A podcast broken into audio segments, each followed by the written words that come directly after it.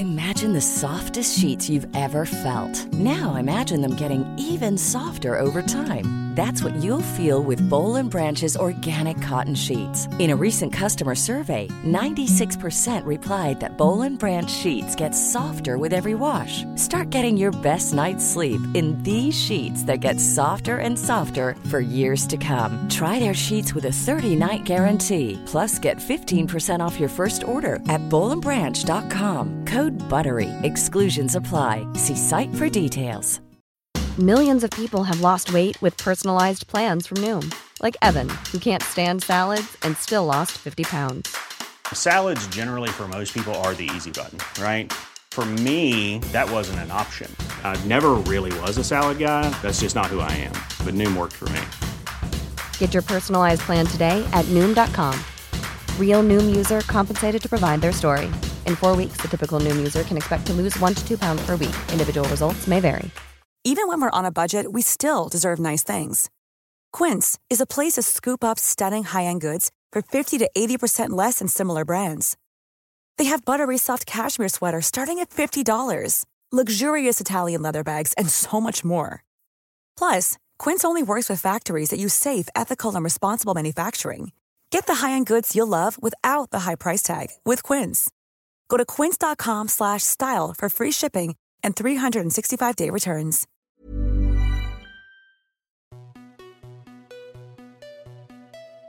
Bonjour à toi, chère auditorice, et bienvenue dans la saison 2 du podcast Parents informés.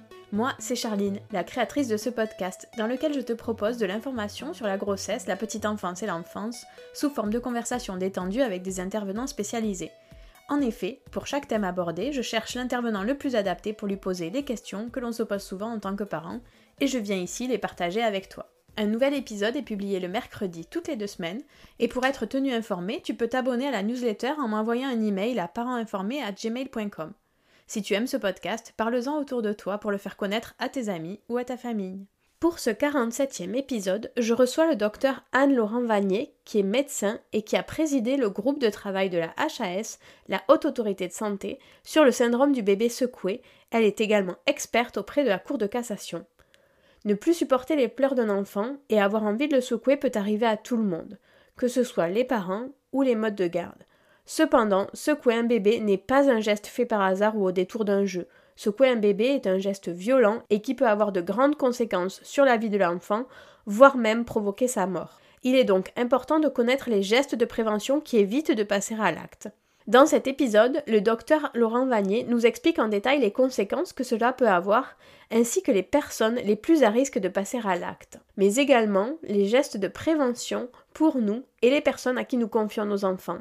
Ces gestes-là, ma sage-femme m'en avait parlé pendant la préparation à la naissance de ma première fille. À l'époque, je ne voyais pas bien à quoi ça allait me servir. Et pourtant, ils m'ont été très utiles les jours où je n'en pouvais plus. Alors j'espère que cet épisode vous aidera et vous souhaite une belle écoute. Bonjour, docteur Laurent Vanier. Bonjour. Et merci d'avoir accepté de participer au podcast. Avec plaisir. Avec vous, on va parler du syndrome du bébé secoué, mais avant que vous nous expliquiez un petit peu ce que c'est, est-ce que vous pouvez me présenter qui vous êtes et quel est votre métier, s'il vous plaît? Alors, je suis médecin, j'ai une double spécialité, neurologie et rééducation. Et pendant plus de 30 ans, je me suis occupée euh, aux hôpitaux de Saint-Maurice, c'est-à-dire dans la région parisienne, d'enfants qui ont eu une atteinte euh, cérébrale acquise, c'est-à-dire soit des traumatisés crâniens ou des accidents vasculaires cérébraux, des tumeurs cérébrales. Et parmi les enfants traumatisés crâniens, j'ai soigné, j'ai pris en charge des enfants victimes du syndrome du bébé secoué. C'est ce qui m'a donné euh, envie de me consacrer, euh, de consacrer beaucoup de mon temps à ce syndrome. Et dans ce cadre-là, j'ai été, euh, euh, j'ai contribué aux recommandations de la Haute Autorité de Santé qui ont été émises en 2011 et actualisées en 2017, euh, qui sont dédiées au, diagnostic du syndrome du bébé secoué pour aider les professionnels à porter le diagnostic. Et enfin, je suis expert judiciaire agréé par la Cour de cassation. Qu'est-ce que c'est qu'on appelle le syndrome du bébé secoué? Alors tout d'abord, il faut savoir ce que c'est que le secouement. Le secouement, c'est un geste d'une extrême violence c'est un adulte qui empoigne le thorax ou les bras d'un enfant et qui le secoue très violemment. On, dit, on dirait familièrement secouer comme un prunier. C'est extrêmement violent. Et euh, quand, euh, l'enfant est secoué, il y a la tête qui, euh, qui ballotte de façon très violente et, qui se, et qui bute en hyperflexion et en hyperextension contre le torse de l'enfant. Et euh, d'ailleurs, on devrait parler plutôt du syndrome de la tête secouée, parce que c'est ça qui est grave, c'est les mouvements de la tête qui ne sont pas du tout physiologiques de la tête euh, par rapport au torse de l'enfant. Alors ça, ça entraîne plusieurs choses. Ça entraîne, euh, à l'intérieur du crâne, il y a ce qu'on appelle des veines ponts. C'est des veines qui sont au sommet du crâne, qui drainent le sang veineux vers un collecteur qui est au sommet du crâne et quand euh, l'enfant est secoué, il y a un mouvement qui est différent du cerveau et du crâne. C'est des mouvements qui vont dans le sens inverse. Et donc, il y a un étirement de ces veines qui vont en pont du, cerveau vers le crâne. Et comme il y a un étirement de ces veines, il y a une fissuration, voire une rupture de ces veines. Et donc, il y a alors, euh, issu de sang veineux, qui se répand en, nappe de façon diffuse tout autour du, cerveau. Et c'est ce qu'on appelle l'hématome sous-dural.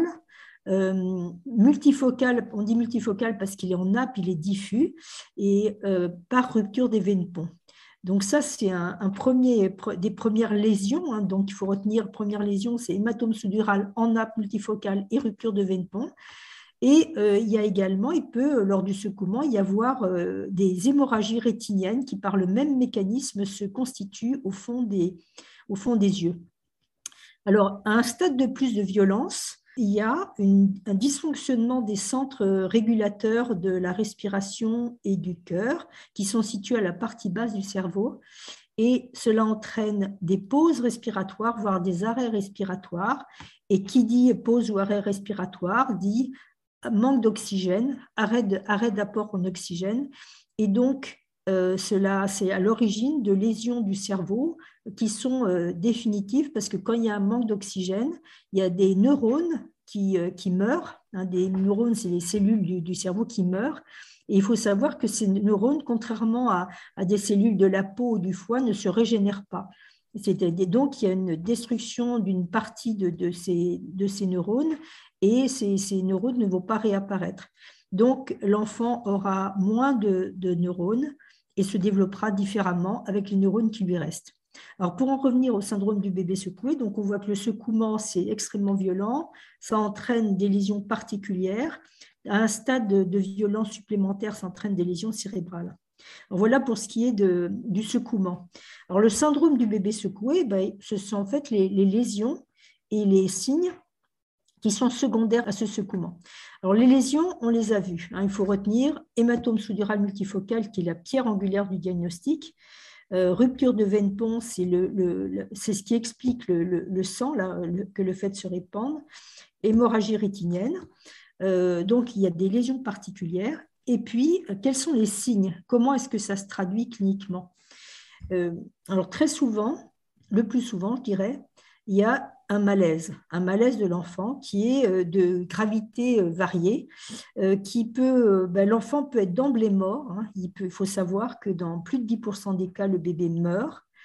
Et sinon, il peut y avoir des malaises qui sont d'intensité moindre, mais le plus souvent, c'est un malaise quand même extrêmement impressionnant, impressionnant, avec un bébé qui brutalement devient tout mou, comme une poupée de chiffon, qui perd euh, connaissance et qui peut, ça peut, cette perte de connaissance peut aller jusqu'à un coma, qui euh, respire beaucoup moins bien, avec des pauses respiratoires qui peuvent aller jusqu'à un arrêt respiratoire, euh, qui est tout blanc, qui devient tout blanc, et qui, dont les yeux se révulsent et qui parfois, mais un peu plus tard, fait des convulsions. Donc vous voyez un tableau extrêmement impressionnant euh, qui fait que d'ailleurs, dans un tiers des cas, l'adulte qui est présent euh, fait, du massage cardiaque ou du bouche à bouche, donc ça veut bien dire que c'est très impressionnant.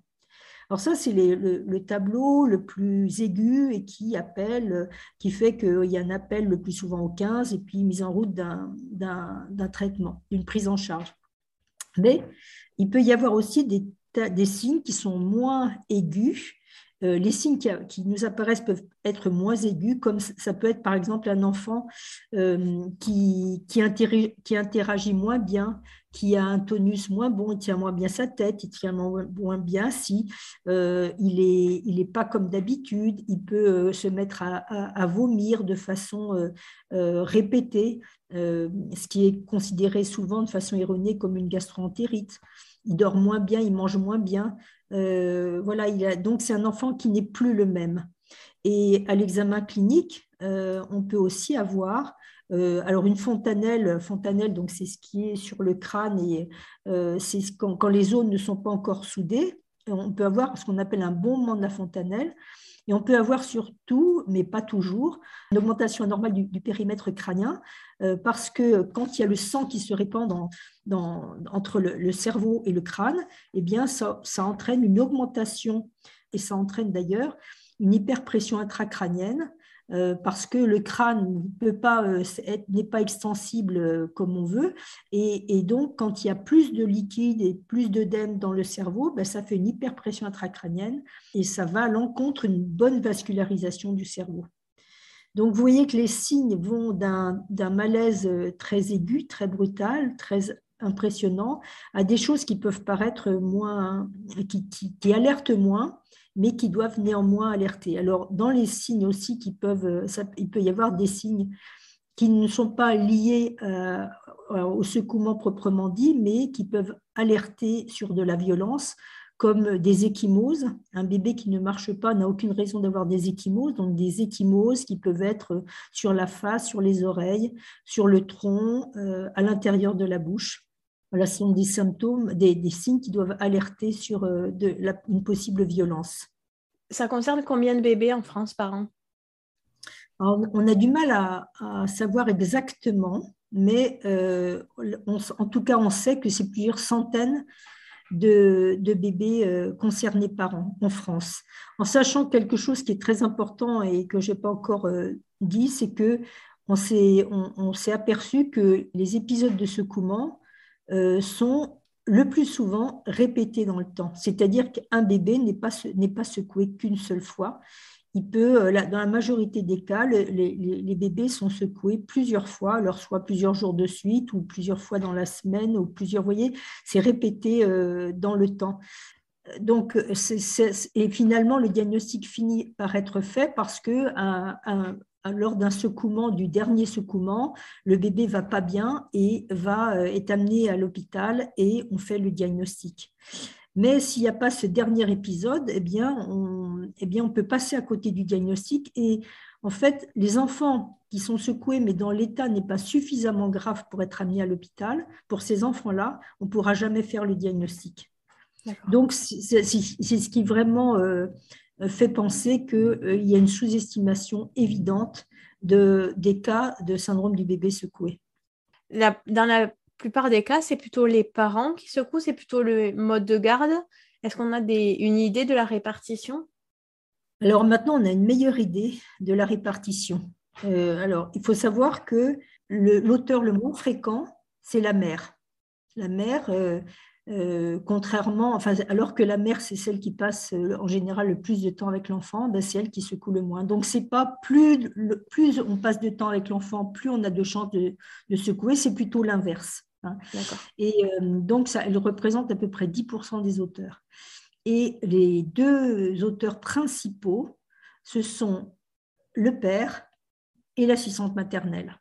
Vraiment, ce sont les deux auteurs les, plus fréquents. Il y a, moi, j'ai, il y a quasiment jamais, jamais de grands-parents, jamais. C'est vraiment les trois protagonistes, c'est mère, père et assistante maternelle, avec la mère le, le, moins souvent et le plus souvent père et assistante maternelle. Qu'est-ce qui fait que c'est plutôt l'assistante maternelle ou le père plutôt que la mère? Ça, c'est une bonne question. Ce n'est pas, pas évident de le savoir.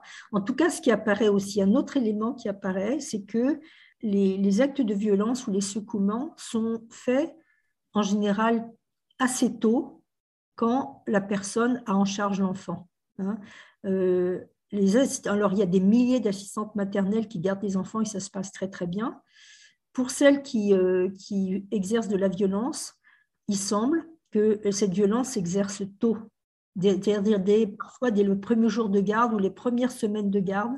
Et euh, donc, ça, se produit tôt. Et de même, pour les pères, eh bien, on, peut avoir des pères pour lesquels ça s'est très bien passé tant que la mère euh, était à la maison.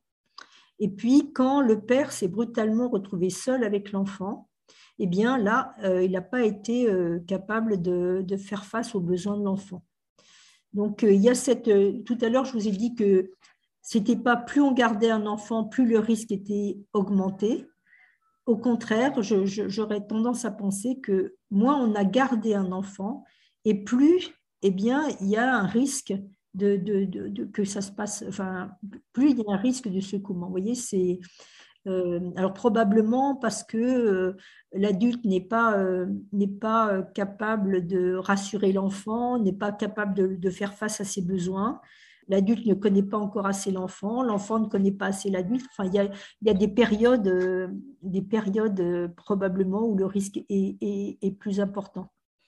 Il y a des âges euh, des bébés auxquels il y a plus de syndrome de bébé secoué que vous avez observé? C'est toujours, enfin, c'est quasiment toujours des enfants de moins d'un an et de, dans deux tiers des cas, moins de six mois. Donc, c'est des tout petits et ce sont des enfants donc particulièrement vulnérables qui sont à la merci de, l'adulte qui est en face de, lui. Alors, ce qu'il faut savoir aussi, c'est que on c'est pas forcément, ça n'arrive pas forcément à des, à des, bébés qui pleurent des heures et des heures de façon stridente, pas du tout. Hein. Donc, ça peut être le cas, bien sûr, mais aussi il y a des cas où l'enfant pleure pas beaucoup, mais euh, ses pleurs suffisent à gêner l'adulte qui est en face de lui et qui, euh, qui en fait le fait taire en, le secouant. Euh, en fait, il assomme l'enfant. Hein. Et il faut savoir que les, les secousses, là, c'est toujours un adulte seul. Quand il y a deux adultes, enfin, sauf si les deux adultes sont pathologiques, mais sinon c'est un adulte seul, avec éventuellement plusieurs enfants, qui est face à, un enfant. Donc un adulte seul et aussi euh, dans l'intimité d'une maison c'est-à-dire soit chez les parents, soit chez l'assistante maternelle, selon les cas. Mais en tout cas, c'est un contexte, une intimité qui fait que finalement, l'adulte ne s'empêche pas de, secouer euh, le bébé. Est-ce qu'il y a un élément déclencheur? L'élément déclencheur, c'est, on peut penser que ce sont les pleurs. Mais ce que je vous ai dit, c'est que ces pleurs, ça peut être des pleurs qui sont peu importants. Mhm. je pense que ce qu'il faut aussi, c'est voir euh, en face le degré de tolérance de l'adulte. Et euh, quand on sait que les secouements sont le plus souvent répétés, et si un adulte secoue un, bébé de façon répétée, alors qu'il ne le fait pas quand il y a quelqu'un d'autre, c'est que euh, quand même il y a, il y a, euh, il y a, il y a conscience d'une certaine violence et du fait qu'il fait des choses qui ne qui devraient pas être faites. Mais ce n'est pas un acte irréfléchi qui arrive à un moment donné sur un coup de folie, a priori. D'abord, il, faut, il y a une chose importante, c'est qu'il faut différencier avoir envie de secouer un bébé de, du fait de secouer un bébé. Et avoir envie de secouer un bébé, ça, il faut vraiment déculpabiliser les gens. Ça arrive à tout le monde. C'est même, je dirais même que c'est anormal de ne pas avoir eu envie de passer un bébé par la fenêtre quand on est fatigué, après. Je confirme. Voilà, voilà. Donc, mais ça, ça, ça peut arriver à tout le monde, mais on ne le fait pas. C'est une pulsion. En revanche, c'est complètement à différencier du, passage à l'acte, qui est, je vous l'ai dit, un acte d'une extrême violence, une extrême violence. Et, ce qu'il faut savoir, c'est que c'est un acte qui est volontaire, c'est-à-dire que la personne qui secoue un bébé, il n'y a personne d'autre qui, attrape ses bras pour l'obliger à secouer le bébé. Donc c'est un acte volontaire en revanche, l'adulte qui secoue, euh, on n'en sait rien sur les, volontés des conséquences de l'acte, mais l'acte est, volontaire. Et ça, c'est très net pour la justice. Hein. Il y a dissociation entre la volonté de l'acte et la volonté des conséquences de, l'acte. Donc peut-être que la, volonté, c'est tout simplement de, faire taire l'enfant parce que parce qu'il dérange. Voilà. Est-ce qu'il y a des catégories socio-professionnelles qui sont plus enclins à secouer les bébés ou il n'y a vraiment pas de lien dans ce, dans ce que vous voyez? Alors, ce qu'il faut savoir, c'est que tous les milieux peuvent être concernés, tous, mais c'est plus souvent quand même des milieux défavorisés. Mais tous les milieux sont concernés.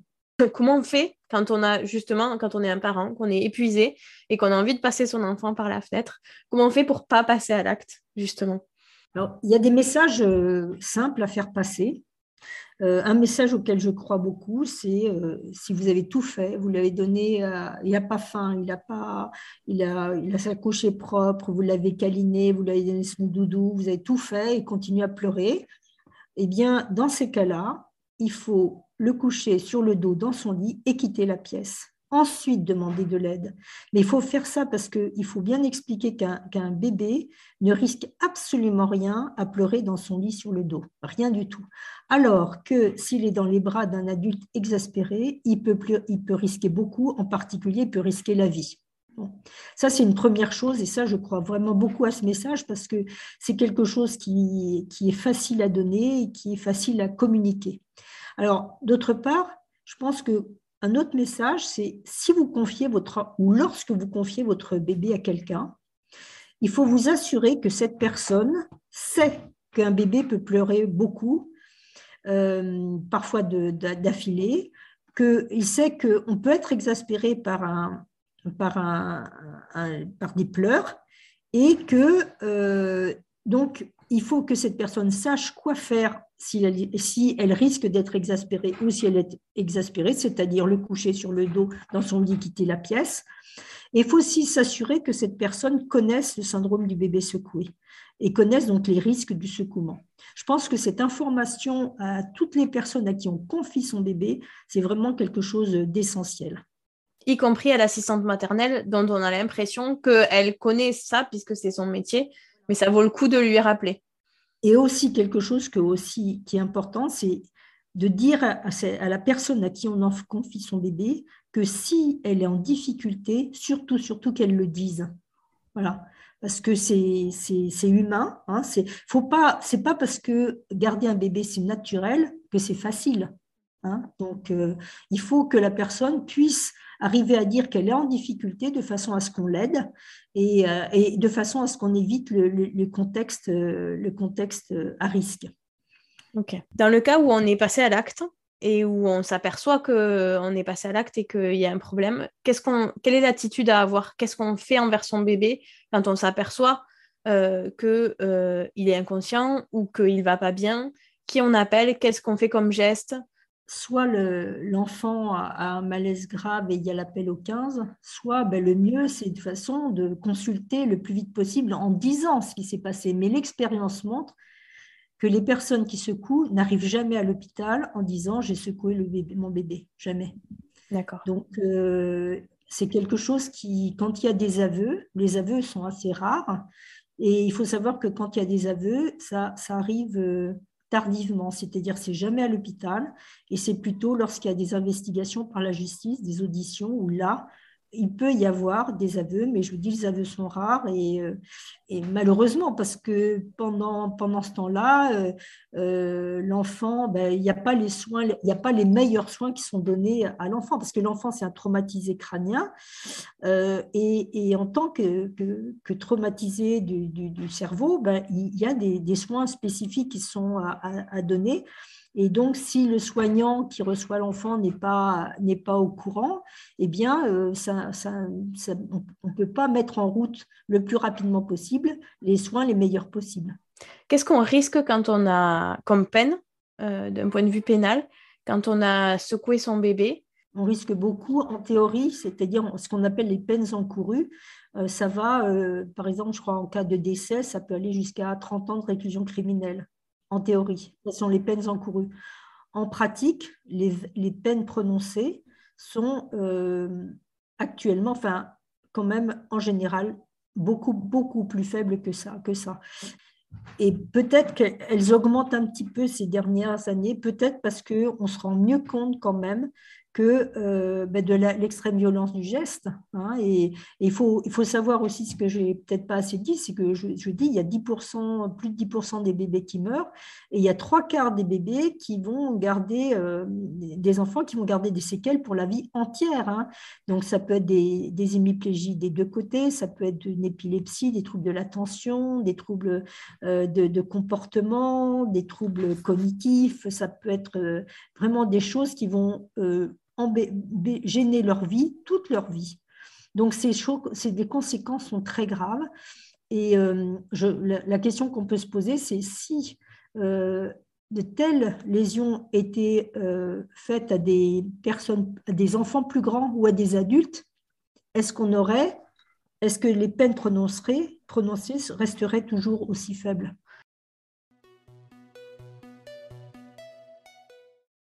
Est-ce que euh, vous savez si la période Covid qu'on vient de passer, euh, des deux ans qu'on vient de passer, avec beaucoup d'isolement des familles notamment, euh, et de fatigue mentale aussi pour beaucoup de personnes, est-ce que vous avez eu l'impression que ça a augmenté ces chiffres, que ça a baissé le nombre de bébés secoués? Est-ce que vous avez une idée de ça? Alors, d'après ce que j'ai pu savoir, il y a eu, pendant le premier confinement, au printemps 2020, il y a eu une baisse des, des cas, probablement parce qu'il y avait à la maison euh, plusieurs adultes, mmh. dont la maman avec le bébé. Donc, euh, en revanche, par la suite, pour les autres confinements, là, il y, a, eu au contraire une augmentation considérable des cas. Ok. Euh, je pense que j'ai fait le tour des questions que j'avais. Est-ce que vous, vous avez des choses à rajouter sur le sujet? Tout, tout, le, tout le travail qui est fait avec les recommandations, avec il y a une campagne de sensibilisation là donc euh, organisée par le ministère de la Santé. Il faut savoir que tous ces efforts-là, ça a un seul objectif, la prévention.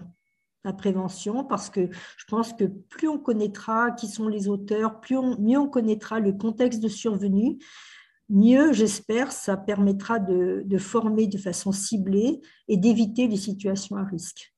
Parce que quand même, ce sont, contrairement à, à d'autres mécanismes, hein, des tumeurs d'action vasculaire. Là, c'est quelque chose d'évitable, hein, puisque c'est causé par un tiers. Et si c'est causé par un tiers, on a vraiment envie de, faire en sorte que, ça ne se produise pas. Donc vraiment, tout l'objectif du travail fait ces dernières années, l'objectif vraiment, c'est la prévention.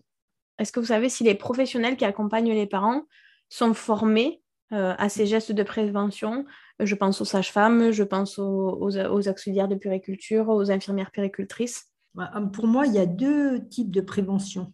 Il y a la prévention du premier secouement et la prévention du, premier secouement. Donc, je pense que euh, donc ça se passe à la maternité. Et je pense qu'avec la campagne de, de sensibilisation qui vient d'avoir lieu, enfin, on tend vers une structuration nationale dans les maternités sur ce qu'il faut dire. Parce que pour l'instant, ça reste trop à l'initiative des, professionnels de chaque maternité. C'est-à-dire qu'il y a des maternités où on en parle beaucoup, puis d'autres où on n'en parle pas du tout. Et ça, c'est pas bien vrai qu'il y ait une, structuration nationale. Donc ça, c'est la campagne du premier secouement avec les messages que je vous ai dit tout à l'heure sur euh, le coucher sur le dos dans son lit, et puis quand on transmet le bébé à, quelqu'un, euh, s'assurer de, ses connaissances sur les peurs et le syndrome du bébé secoué. Et le deuxième type de prévention, c'est la prévention des récidives, parce qu'on on, l'a vu, c'est répété, la violence est répétée.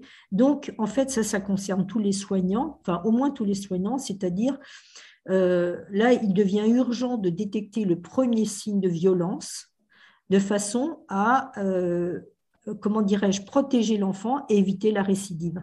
Et ça, ça passe par la formation, euh, la formation des professionnels. Mais euh, cette formation est, bien meilleure. Et, d'ailleurs, euh, vous savez, les médecins passent ce qu'on appelle un, examen national classant là, pour, euh, à la fin de leurs études. Et dans, les questions sur l'examen, concernant cet examen national classant, il y a beaucoup plus de questions qui, maintenant ont trait au syndrome du bébé secoué et à la maltraitance. Donc, ça va dans le sens d'une nette amélioration. Ok. Ben, en tout cas, merci beaucoup pour, vos, pour vos réponses. Et puis, euh, j'espère qu'avec cet épisode, on, continuera aussi ce travail de prévention. Merci beaucoup à vous. Cet épisode touche à sa fin. Vous l'aurez compris, en parler autour de vous avec les personnes à qui vous confiez votre bébé est le meilleur moyen d'éviter que cela arrive. Alors n'hésitez pas à faire écouter cet épisode au plus grand nombre. Pour avoir de plus amples informations, vous pouvez consulter le site www.stopbébésecoué.fr, bébé secoué au singulier. Je vous mets le lien dans les notes descriptives de l'épisode. J'espère que cet épisode vous a plu. Pour recevoir une fiche résumée de cet épisode et de tous les autres de la saison 2, allez vous abonner sur Patreon en suivant le lien dans les notes descriptives de l'épisode. Si l'épisode vous a plu, parlez-en autour de vous, à vos amis qui pourraient être intéressés et sur vos réseaux sociaux. Parlez-en également à votre sage-femme, votre médecin généraliste, votre pédiatre ou tout autre professionnel qui vous accompagne afin qu'à leur tour ils puissent en parler à d'autres parents. Vous pouvez retrouver tous les épisodes ainsi que leurs notes classées par âge et par catégorie sur le site internet www.parentinformé.fr. Rendez-vous au prochain épisode et d'ici là, prenez soin de vous.